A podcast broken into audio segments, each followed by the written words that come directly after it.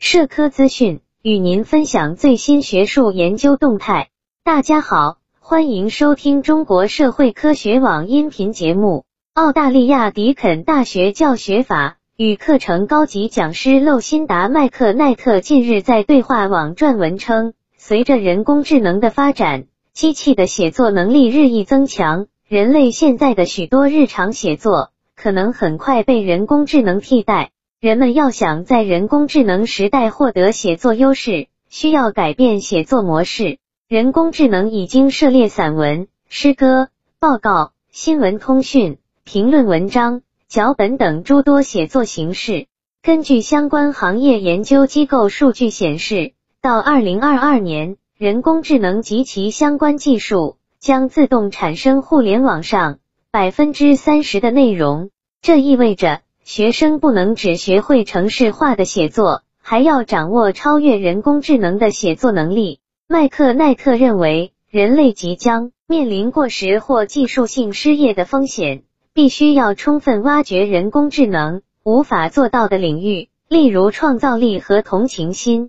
学校也应该就此推动相关课程的开发，培养个体的创造力以及与人工智能机器共同创造的能力。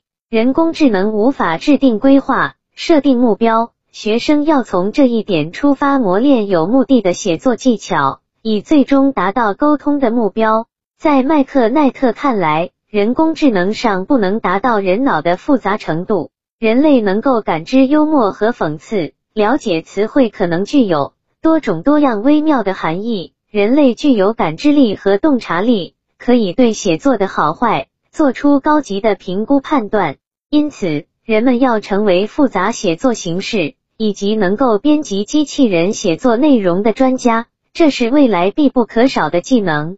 澳大利亚青年基金会曾发布报告称，解决复杂问题的能力、判断力、创造力和社交智慧对学生的未来至关重要。延伸到写作领域，对人工智能产生的内容。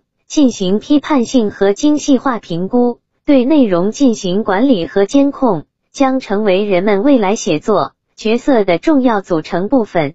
本期节目就到这里。如果您想收听更多音频节目，获取更多学术资讯，请关注和订阅中国社会科学网。让我们携手共同打造哲学社会科学爱好者的精神家园。感谢您的收听，我们下期再见。